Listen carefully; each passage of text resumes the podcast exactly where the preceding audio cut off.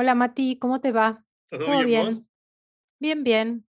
Bueno, estos son los 30 segundos donde la gente no está entendiendo nada que está pasando y yo lo voy a aclarar. Hoy me acompaña Vero Creil porque eh, muchísimas personas, millones de personas pidieron en las redes sociales este capítulo, así que lo vamos a hacer con Vero Creil y nuestra invitada del día de hoy es Simena Doxandabarat.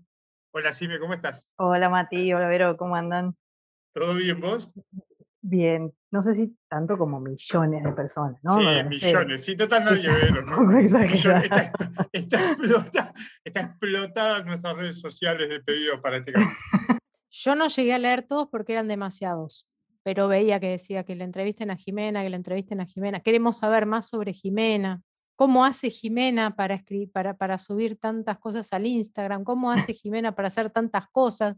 ¿Cuántas horas dura el día de Jimena Doxandabarat? Esa es la primera pregunta. ¿Cuántas horas dura tu día, Jimena? Sabes que, no sé, pero eh, la pregunta eso de cómo haces para hacer tantas cosas, siempre me lo preguntan, pero para mí no hago tantas muchas cosas, Jimena. Es que para mí no hago tantas cosas. yo incluso siento que tengo tiempo libre. O sea, no, no, no sé por qué piensan que hago tantas cosas. O sea, después cuando, cuando empiezo a hacer un raconto de las cosas, sí, me doy cuenta que hago muchas cosas. Pero no sé. Haces muchas cosas, también veo que si no son tantas, por lo menos a, la vista, se ve como con mucha energía todas las que haces. Porque digo, dar clases requiere energía, después e, escribir el libro, corregir, publicar cosas en redes sociales, cosas con contenido validado, porque todos mm. publicamos un montón, pero digo, hacer cosas, validar contenido para publicar en redes, el podcast, es como todo muy energético, criar una niña. Eh, y eso de afuera, claro, eso de afuera se ve como muy desgastante y casi que todas las que nombré las haces casi diariamente o cotidianamente. Sí, eh, bueno, lo del Instagram no tanto, no, no, es tan seguido, pero qué sé yo, una vez por semana. Lo que pasa es que, qué sé yo, son cosas que se me van ocurriendo, y, también me lo pongo como para buscar yo, ¿viste? Porque eh, a veces, no sé, digo, estaría bueno saber tal cosa. Y voy lo busco, no sé. En vez de mirar Netflix, me, entretiene más, no sé, navegar en el Gymbank, qué sé yo. Pero eso, bueno, ya es, ya es otro tema. ¿Eso es posta o es, o es medio algo que tiene que ser? Eso de que te realmente disfrutás más buscar un paper que mirar una serie o es un poco medio personaje? No, no, no. Eh, no sé, es que el tema es que sí lo disfruto. Quizás no al nivel patológico de, no dejar de mirar una serie, digamos, para hacer eso, pero en realidad cuando se me pone una idea en la cabeza no puedo estar hasta que no lo resuelva. Por ejemplo, lo del receptor de ranitidina, por ejemplo. Se, me ocurrió a las 12 de la noche y dije, che, si esto existe, tiene que estar la secuencia. Y, y tuve que ir a buscar la secuencia, no mañana, o sea, ese día. ¿No te pasa, Jimé, que como tenés como muy aceitada la búsqueda de información, tampoco es que te lleva tanto tiempo, ¿no? Quizás visto de afuera parece como que a uno le llevase mucho tiempo encontrar información y a mí por lo menos me pasó que a medida que uno aprende a, poner las palabras claves o a qué buscar o cómo sí, las palabras, con qué palabras tenés que poner, incluso en el Google, no hace falta que sea el, académico, ¿no te pasa como que encontrás la información más rápido? Sí, eso sí. Incluso a veces la encuentro tan rápido que, que dudo de que sirva esa información. Claro, lo primero que aparece no puede ser tan cierto. claro, digo, viste cuando decís lo, viste y decís, no, no puede ser. O sea, o sea no, puedo, no puede ser que haya obtenido tan rápido la respuesta cuando muchos están preguntando esto. Como que algo pasó. ¿Y aprendiste también con el tiempo a hacer como esa lectura eh, salteada, buscando lo importante de cada cosa que lees, o tenés que, o lees todo siempre al detalle? No, no, no, al detalle no. no. No porque no termina nunca. O sea, te llevan eh, días leer algunas cosas.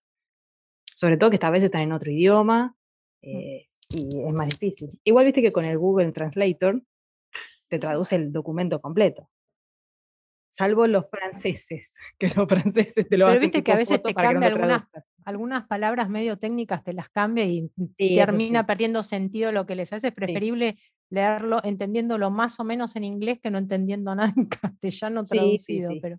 pero bueno, qué sé yo, es una ayuda. O sea, está bueno, aunque sea para acelerar la velocidad de, o sea, la, velocidad de leída, de lectura. Con esto de publicar información en redes y, y verificación, chequeo, no sé si todo el mundo lo sabe, yo particularmente te sigo en todas las redes, entonces lo sé, sos de dedicarle mucho tiempo a responder a la gente o cuando ves algún posteo que no, que no está muy chequeado o que hay algo que no te cierra lo que dice, sos de tomarte el tiempo y escribís y contestás. ¿Hasta, ¿Hasta cuándo? La ¿Realmente sentís que eso suma? ¿Tenés mucha paciencia? Porque a veces yo miro tus posteos y yo comentaría, daría un cachetazo y cerraría el, Facebook. Y vos te lo tomás en mm. serio, pero, pero es como positivo lo que comento. Digo, te tomás el tiempo como para tratar de explicar cosas que capaz la gente está fruteando. ¿Eso siempre lo hiciste o, es ahora más con la edad? No, siempre lo hice. Ahora más con la edad me estoy dando cuenta de que no siempre sirve, porque eh, yo siempre lo hago pensando que el otro va a entender y no es cierto. o sea, eso ya lo asumí. Es eh, difícil cambiarle la opinión a la gente. Sí, sobre todo, qué sé yo, me decís, la Tierra es plana y no importa cuánta evidencia te dé, porque la evidencia ya existe. No, no es necesario que te busque nada, porque vos ya crees que la Tierra es plana, o que las vacunas no funcionan, o que, no sé, o te van a querer meter un chip o algo así. Entonces es imposible cambiar ese tipo de pensamiento. Eh, pero bueno, mm, eh, en el momento igual me da un poco de bronca, entonces no puedo evitar. Trato de poner como toda la información para ver si, no sé, en el fondo de su alma se le ocurre que podría estar equivocado. No pasa igual, ¿no? Con, Pero... con ese tipo de peleas o de discusiones en Facebook, a veces, o Facebook, Instagram, digo, redes sociales en general, que a veces escalan. ¿Te divertís o hay momentos donde la pasás medio mal? Eh, no, hay momentos donde me empiezo a poner nerviosa, eso sí. Pero mm, bueno, en general, en general sí, qué sé yo, es bastante entretenido. Pero podría estar haciendo otra cosa. En ese momento sí, la verdad que es tiempo perdido. Sí, eso te iba a decir justo uno a veces después de, tanto esfuerzo que le pone, dice, la verdad que perdí tiempo en tratar de convencer a alguien de algo que no tiene ganas de entender que puede ser de otra manera. Pero claro. Aparte, de, o sea, a mí me pasa que, ponele, si tengo un pensamiento y alguien me plantea la idea opuesta y algo, aunque no le dé la razón en el momento, como que me queda, me, o sea, me quedo pensando y... Te siembra la semilla de la duda. Claro, y quizás busco y a ver, me, como que me interiorizo un poco más o, o, escucho lo que tiene para decir, pero yo veo que hay gente que, digo, no solamente no sabes nada eh, y estás totalmente equivocado, sino que estás convencido y no estás dispuesto a nada, a ni siquiera darte la chance de aprender. Pero bueno, Ya, eso ya es... Eh, ese tiempo sí es perdido, obviamente. ¿Y eso en la facu te pasa también dando clase o hay eh, todavía en la facultad una relación quizás más jerárquica donde el alumno a veces no se anima a contradecir al docente? ¿Cómo lo ves vos? Eh, no, quizás antes pasaba. Ahora me parece que te contradicen todo. De hecho nos pasa, ¿viste? Uno dice, no sé, eh, intravenoso, pero acá es intramuscular también. Bueno, sí, también intramuscular, qué sé yo. Eh, ya no me parece que sea, al menos para nosotros, ¿no? Quizás en otras materias pasa. No sé si todo el mundo eh, contradice al docente de todas las materias, pero a nosotros en general creo que eh, hay como una relación bastante de iguales, o sea, más allá de que seamos los docentes, sin entrar en la amistad ni nada por el estilo, ¿no? Pero como que no, creo que no nos ven.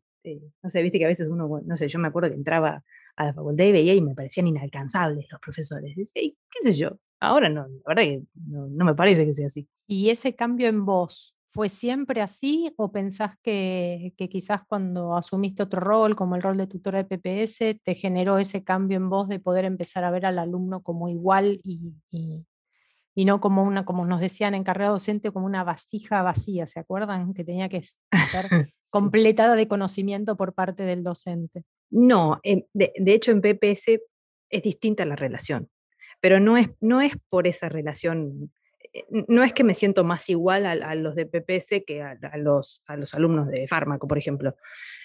Es distinta la relación, eso sí, obviamente que capaz en fármaco mm, como que marcas otra distancia, eh, y, en, el otro, o sea, en las BPS, estás acompañando, o sea, lo, estás llevando como de la manito hasta, hasta el final de la carrera. Es distinta la relación. Eh, pero no, siempre fui así. Vamos a, decir a la gente que no sabe que las PPS son las prácticas profesionales supervisadas, que es en realidad la última materia que el alumno cursa con un tutor, pero haciendo prácticas en diferentes ámbitos eh, para formarse como veterinario, pero preprofesional todavía, ¿no? Después ya cuando se recibe es la formación profesional, ya como, como, como veterinario. Bueno, y también vamos a decir que escuchen el capítulo de Vero Crail, que es uno de los primeros donde justamente hablábamos de las PPS. Sí, no, ya ni me acuerdo de qué hablábamos, porque pasó hace, mucho, pero sí, hablábamos de las PPS. Así no, igual creo que también eh, como esa, esa postura de, no sentirte, no sé, superior, qué sé yo, es porque capaz me llevó mucho la carrera y es como que no me olvido de eso, no, no es algo que me recibí y me olvidé, ¿viste? Eh, entonces pienso que como que eso también influye. Ahí vamos a meternos en otra cuestión porque eh, vos dijiste, la carrera me costó. ¿Cuándo decidiste hacer veterinaria? ¿Fue tu primera elección? ¿No fue tu primera elección? ¿Qué, ¿Cómo transcurrió para vos la facultad? Lenta, más allá de eso. Em, no, no fue la primera elección. O sea, de hecho nunca había sido la primera elección. Siempre era medicina. Pero bueno, cuando llegó el momento de anotarme en el CBC, no me anoté en medicina, me anoté en veterinaria porque bueno, nada, justo ya hacía años que yo tenía a Maya, que era mi perrita en ese momento, y eh, vino con todas las ñañas, y como tuve que ir al hospital de la facultad, como que conocí otro mundo. Y eh, ahí, viste, en ese momento, imagínate, hace, ¿cuánto? 30 años atrás, eh, no había las cosas capaz en veterinarias particulares que hay ahora. Entonces en la facultad tenían acceso a un montón de cosas que no, no había visto en otro lado. Y la verdad es que creo que eso, eso marcó un poco. Pero bueno, ahí tenía 11 y todavía no había decidido. Y nada, después el colegio pasó y qué sé yo, como llegó el momento, nada, un día me desperté y dije, bueno, veterinaria. Y así fue. Jimé, vos una vez me contaste que, em, que a veces como que te aburrías en, en, las, en las materias cuando las cursabas.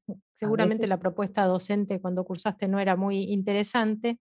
Mm, y, que en un momento también de la carrera como que te habías trabado y no sabías si seguir o no avanzar y te habían pasado como muchas cosas. Vos decís, fue larga mi carrera, pero me parece que fue rica en experiencia, ¿no? Sí, hay que plantearlo de esa manera, porque si no es terrible.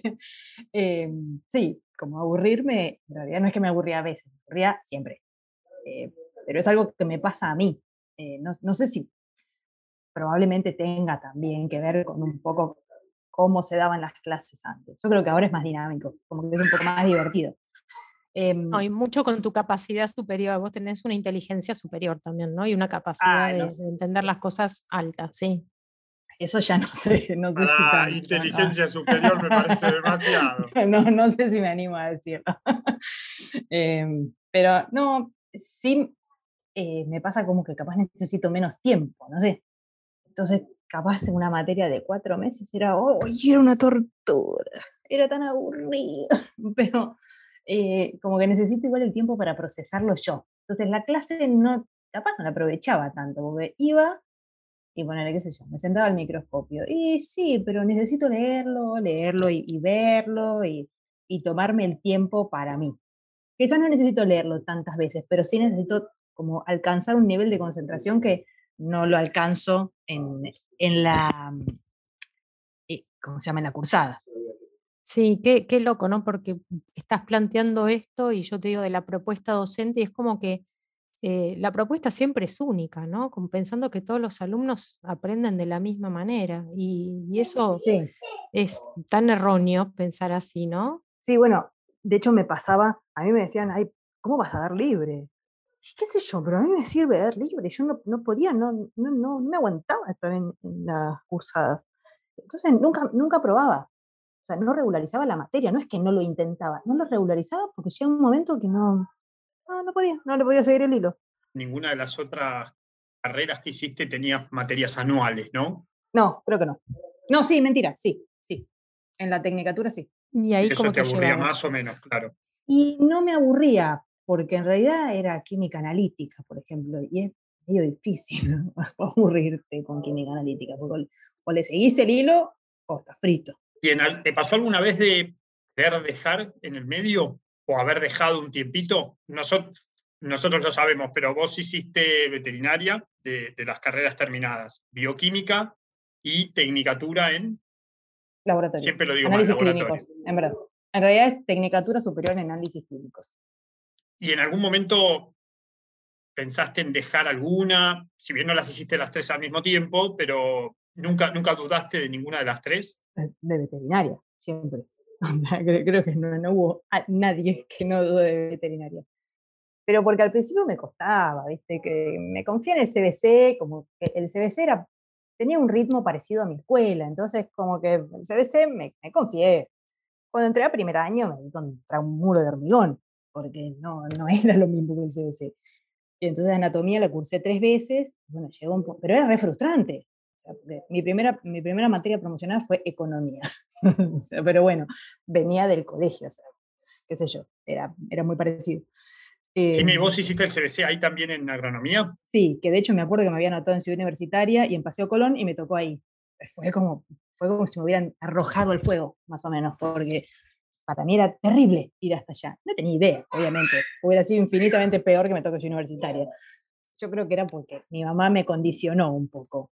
Porque ella cuando era chica, eh, eh, sí, ella vivía a seis cuadras de la facultad, cuando era chica. Y siempre me lo pintó como que era terrible, era tan lejos, vas a viajar hasta allá. Entonces yo decía, uy, pero qué carajo, me toca acá, ¿viste? Eh, y a una universitaria, como yo iba para hacer gimnasia por la escuela, eh, era como estaba acostumbrado, acostumbrada. ¿Pero hoy vivías en em, Urquiza? Yo, no, yo vivía en Palermo. Ah, ok. Claro, igual no sabía que me tomaba el 146 a 5 cuadras de mi casa y tardaba 20 minutos. Me acuerdo que mi primer día del CBC yo tenía que estar a las 7 de la mañana, salía a las 5 y media de la mañana Obviamente a las 6 de la mañana estaba en la facultad, ¿no? Mirando, no sé qué, las tenía, plantas Tenía razón tu mamá, porque llegaste, si llegaste 5 y media de la mañana a la facultad, no hay nada. No hay nada, para hacer. No hay, no, está no nada. no está nada. nada encima en esa época, claro, no había nada, no había nada.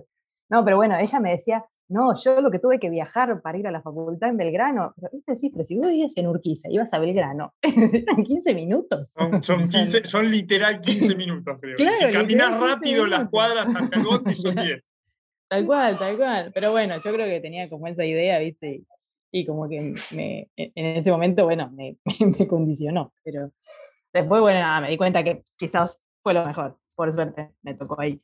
Mm, y, bueno, cuando empecé primero, ahí sí fue, fue feo y pensé en buscar otra carrera y empecé a buscar otras carreras, de hecho, pero todas las que me gustaban tenían anatomía. O sea, yo buscaba una que sea de salud sin anatomía, no existe.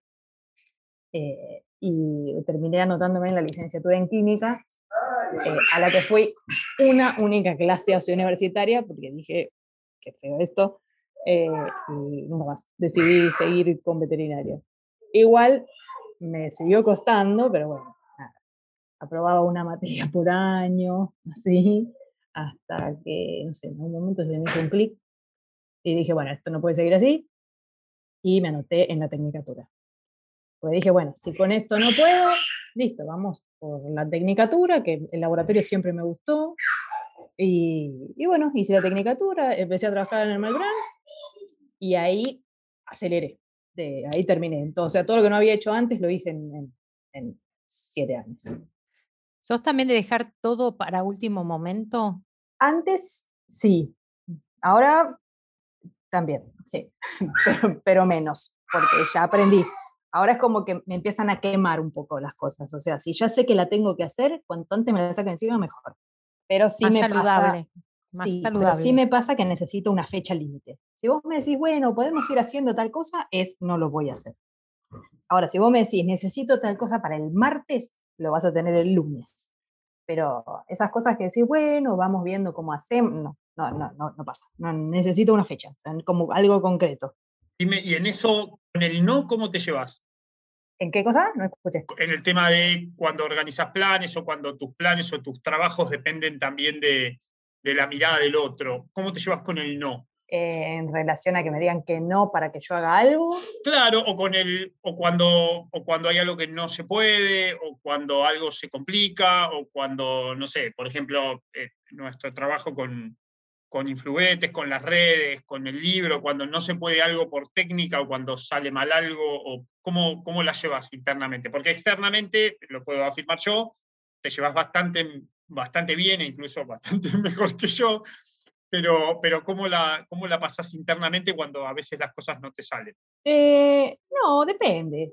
Depende de qué cosa. Porque, por ejemplo, qué sé yo, el proyecto de Influetes, la verdad es que fue algo totalmente nuevo. O sea, era aprender, ser autodidacta totalmente. Porque la verdad es que nunca habíamos editado un libro, nunca habíamos corregido un libro, nunca habíamos hecho nada de esto. Y de hecho pensé que era muchísimo menos laburo. Nunca me imaginé. No sé si lo hubiera hecho sabiendo que es el laburo, de hecho. Pero mm, eh, si, Entonces, ¿me puede decir por qué ya estás planificando el volumen 3? No, no, 3 creo que ya no va a haber. 3 ya no va a haber. Voy, a tratar de meter todo en el 2. Em, no, pero después, qué sé yo, si, ponele, si hay algo que no se puede hacer porque no me dejan, tampoco hay problema un par de veces. Ahora, si es sistemáticamente que no, y ya, sí, me empieza a pesar siempre trabajaste en relación de dependencia, digamos, ¿no? Con, con una persona directamente, eh, jerárquicamente arriba tuyo, digamos. Sí. Empecé en el Malbrán, después estuve en el Malbrán y en la Facu, y después me quedé con la Facu. Y ahí me di cuenta que no iba a dejar la Facu. Cuando, cuando en el Malbrán me dijeron, bueno, pero puedes venir acá a la, a la, mañana y después a la tarde trabajaste en veterinaria. Y cuando le dije, ¿y la facultad qué hago? Bueno, no, vas a tener que dejar. No. y ahí presenté la renuncia. Así que creo que esa, ese fue el momento donde me di cuenta de que, eh, de, qué era lo que había elegido, porque yo siempre pensé que me, jubilaba trabajando en virología y resultó que no. ¿Y por qué pensás que te gusta tanto la facu? Tiene de atractivo. Sí. Pero me gusta, quizás porque, yo, es como que siempre hay algo nuevo y siempre hay algo para investigar y siempre, quizás me gusta el ambiente académico también, ¿no? Como que que todos se forman, que todos estudian, que, no sé, qué sé yo, eso, que todos saben. Y ahora vendré una pregunta muy de Matías, que la voy a hacer yo. Eh, ¿Y te parece normal que la gente se siga formando, que se haya recibido, que haga una carrera de posgrado, que haga otra carrera de posgrado, que, no sé, empiece en la especialidad, después una maestría, un doctorado? Me parece eh, no sé si normal. Normal para nosotros, o sea, para nuestra normalidad, sí. Porque bueno, qué sé yo, elegiste la carrera académica, qué sé yo. Entonces es lógico que, que, que colecciones títulos, no sé cómo plantearlo. Y, pero si estás afuera, me parece bien que te sigas formando, porque si te vas a quedar únicamente con lo que recibiste en la facultad, y me parece un poco pobre, sobre todo ahora que es todo virtual y puedes acceder a 500 millones de cursos en cualquier momento. ¿Y te parece que es lo mismo la calidad de formación eh, de, un curso, de charlas o de escuchar donde en realidad uno no es evaluado después, ¿no? En cuanto a qué conocimientos adquiriste o algo tipo una especialidad que está más estructurada y donde uno también tiene que de alguna manera dar cuenta de lo que aprendió o de lo que estudió. Bueno, para mí, sí, al menos con, mi estructura, digamos, eh, si es un curso que no tiene evaluación, escucho y probablemente en algún punto deje de anotar. Entonces muchas veces me pasa que me obligo a anotarme en, cursos o en cosas con evaluación porque es la única manera de que, realmente lo sepa y lo estudie. Relacionado y no tanto, pero digo, hablando de charlas y de, de vos como la parte de alumna, te cambio el eje y cómo te sentís vos cuando sos la que da la charla. No, eso me, siento cómoda y me gusta y me entretiene, además. Y también, eh, tener que explicarle a alguien es una forma de estudiar uno, porque obviamente que eh, tenés que leer y tenés que, o sea, eso no, es cierto que uno se para y habla. O sea, siempre preparas la clase, siempre la, no importa cuántas veces la diste, siempre volvés a leer. Al menos nosotros, no sé, lo que veo que hacemos nosotros en la cátedra. Todos estamos volviendo a leer, todos volvemos a preparar, porque qué sé yo, siempre hay algo nuevo, algo que puede haber cambiado. Y a veces para explicarlo tenés que como haberlo procesado de otra manera, que, se te fija más. Y eso está bueno. Así que sí, me gusta. Empezamos la charla un poco con la cantidad de cosas que hacías y voy a retomar la cantidad de cosas que hiciste. no solo qué, haces en el, en el momento. ¿Sos una persona de buscar todo el tiempo cambios? Como cuál, como de todas. Y, por ejemplo, trabajar en un zoológico, trabajar en el Malbrán, ah, trabajar en la facultad y escribir un libro, si bien está todo asociado a la ciencia y a la veterinaria, uno podría decir que capaz, no sé, no son tan, eh, o no sé si todo el mundo le llegan todas esas eh, todas esas oportunidades, no sé, pero digo, no, todo el mundo llega a todas esas puertas. ¿Cómo, ¿Cómo llegas a esas puertas? ¿Vos o cómo llegaste hasta acá? No sé, yo la verdad que siempre fui buscando y, pregunté y pedí. Yo, sé, yo siempre fui pedí. Y, pocas veces dicen que no. En general me dicen que sí. Me acuerdo que a los 15 años ya empecé y me pasé un verano trabajando con una tía que tenía un laboratorio en Mina Clavero. Eso me lo acuerdo ahora, eh, lavando tubos. creo que fue eh, no sé, fue premonitorio eso, porque la verdad es que nunca me imaginé que hacer bioquímica yo. Pero me encantaba. Y no me molestaba levantarme a las 7 de la mañana en enero para ir en vez de irme al río, me iba al laboratorio. Pero vos estabas de vacaciones allá. Sí, yo estaba de vacaciones. tus vacaciones eran lavar tu ensayo. Sí. Y después decir que para vos sos normal. bueno, un poco, un poco anormal quizás. Ahí tengo que coincidir con Mati, perdón, ¿eh? Sí, bueno, a la tarde jugaba, qué sé yo, no sé, pero eh, de mañana estaba ahí y me, reentretenía. Pero bueno, nada, solamente me dejaba pasar los resultados y lavar los tubos. y yo quería hacer más. Gracias a Dios. sí. Eh, y bueno, después en el zoológico en realidad fue por una pasantía de la facultad, que me anoté eh, y y quedé, porque te, hacían una prueba, me acuerdo, después se hizo un curso que estuvo bueno, eh, ahí la conocí a Sol Pereira, que también tuvimos la, entrevista con ella. Em, y bueno, después de ahí, de un año ahí, surgió la posibilidad de ir a Temayquén, porque justo se publicó un aviso en el diario. En el diario, antes no había eh, eh, computrabajo ni nada de esa cosa, en el diario miraba lo que clasificaba. No había computadoras casi, ¿sabes? claro, no había computadoras, estamos hablando de hace mucho. Y bueno, nos fuimos a presentar juntas, me acuerdo, con Sol, a Temaiken, y quedamos en Temaiken. Eh, y bueno, estuvimos ahí. En, el momento, en ese momento me, gustaban los animales exóticos o silvestres. Eh, pensé que iba a ser eso. Después me di cuenta de que en realidad ya no me divertía tanto y podía hacer, trabajar con, con caballos. Entonces fui, pregunté, me acuerdo, en el regimiento de granaderos y les dije, che, ¿puedo venir? me dijeron, sí, sí, sí, puede venir bueno, estuve ahí como, no sé, seis años, una cosa así. Em, también. La verdad que ahí, después me di cuenta de que como que me había hecho un grupo e iba por eso, pero en realidad no me interesaba los caballos. me aburría. Em, ahí la conocí a Dolores, por ejemplo, a Dolores Sony, de Equibes, que, y a Florencia de Priede también, que le hicimos en la entrevista a las dos. Después, ponele, cuando entré al Malbrán, bueno, ya obviamente no podía hacer tantas pasantías, eh, ni tantas cosas gratis, pero bueno, iba a la tarde, los días que no cursaba en la facultad, en general me metí a hacer algo en alguna cátedra. Por ejemplo, hice, estuve creo que un año en parásito, un año y medio en genética, que también fui y les pregunté. En parásito creo que era oficial la pasantía, pero en genética no. Eh, y me aceptaron y estuvo re bueno, la verdad. Y después creo que empecé la pasantía en fármaco y bueno, ahí ya me quedé, ya está. Ya no seguí probando más nada.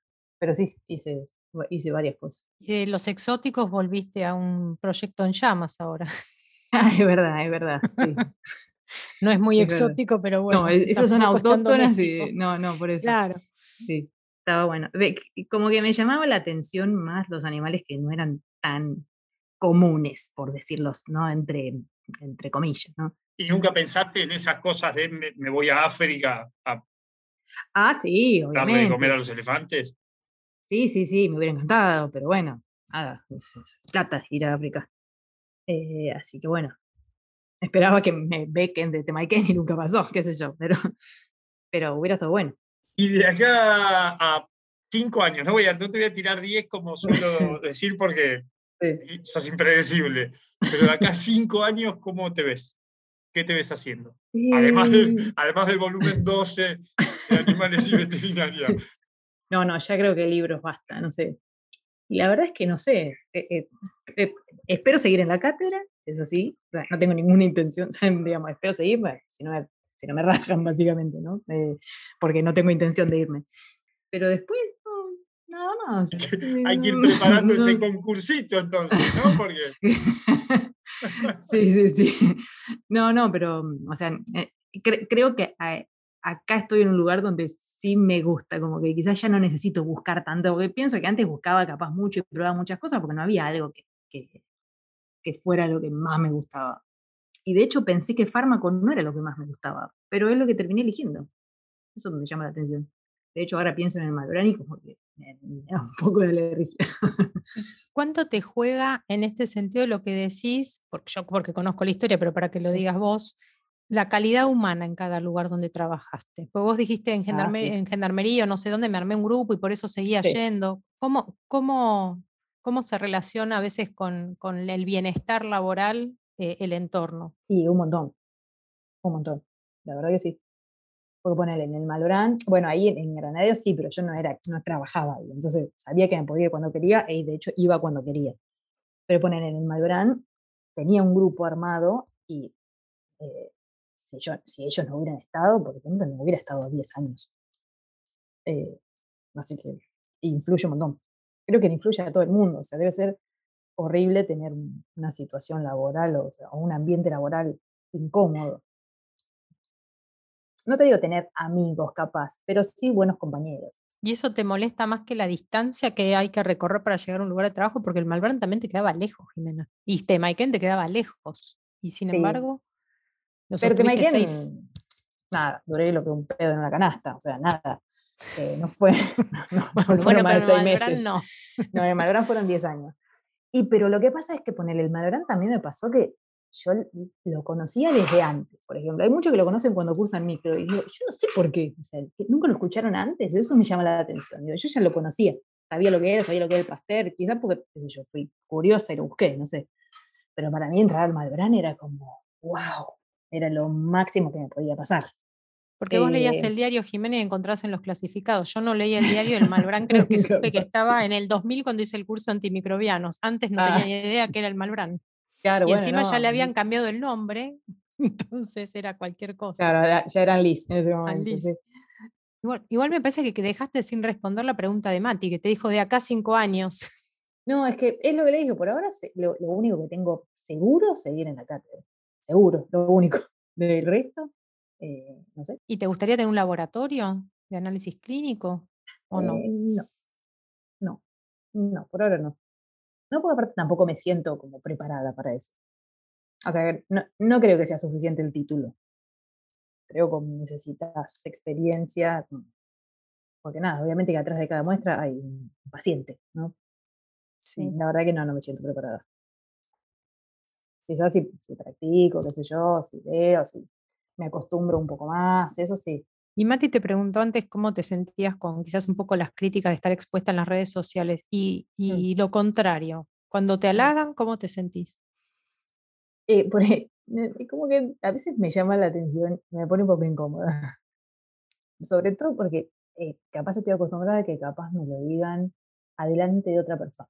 Y esto me molesta. No, o sea, no, sé si me molesta, me, incomoda porque pienso que capaz el otro se siente mal. O sea, digo, no sé, yo me sentiría mal si halagan a otro por una cosa determinada, pero no sé por qué pienso eso.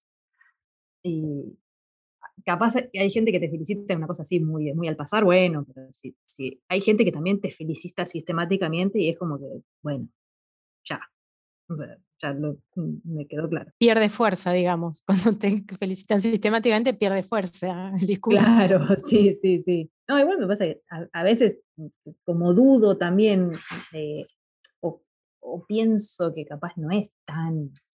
Que, no siento que sea gran cosa por lo que me felicitan, es como que. No sé, capaz me pone incómoda por eso. Bueno, lo que hablábamos con, con Mati siempre hablamos, lo del, lo del síndrome del impostor. Sí. ¿Cómo es eso? Hablamos todo el tiempo, creo que es nuestro, nuestro eje número uno de charlas. Sí, sí, sí. Es como que vos estás, eh, no sé, como que la gente te ve de una manera y vos te crees que cuando se den cuenta de que en realidad no sos eso, como que se te va a caer toda la estructura que vos armaste. Con el tema de la maternidad, que ese tema no lo hablamos. Em, ¿Cuál es tu postura frente a eso? Viste que hay gente que dice, bueno, tiene que ser calidad de tiempo, no importa el tiempo, eh, si es mucho o poco, mientras le des en calidad. Otros que te em, dicen, el niño necesita que uno esté presente. No, yo creo que uno. Acá te pongo, mi amor, curita. Y no tengo. Esta es la curita, yo te pongo, vení. Eh, yo creo que lo mejor es calidad y cantidad, obviamente. Las dos. No, no, no una u otra. Si no vas a estar nunca, o sea, es 15 minutos, 15 minutos por día y después lo ignorás y la verdad que no. ¿Y cuánto influye eso muchas veces en la elección del trabajo en, en, la madre? ¿no? Y quizás está más compensado entre padre y madre, pero por lo menos mi generación, no sé si en la tuya ya eso cambió, eh, porque, ¿cómo decís que, que, está más compensado? No, en la elección que, que a veces las madres resignamos eh, el trabajo, resignamos más horas de trabajo para poder estar en casa. Yo veo muchas colegas nuestras que quizás si tienen un, un consultorio veterinario eh, y tienen que trabajar de tarde, es muy complicado.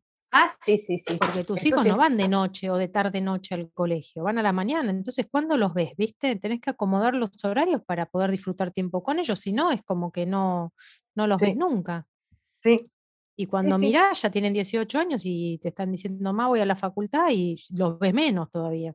Sí, eh, qué sé yo, creo que, creo que todavía tendemos a, a, dejar eh, trabajos nosotras pero creo que un poco también está cambiando eso, lentamente.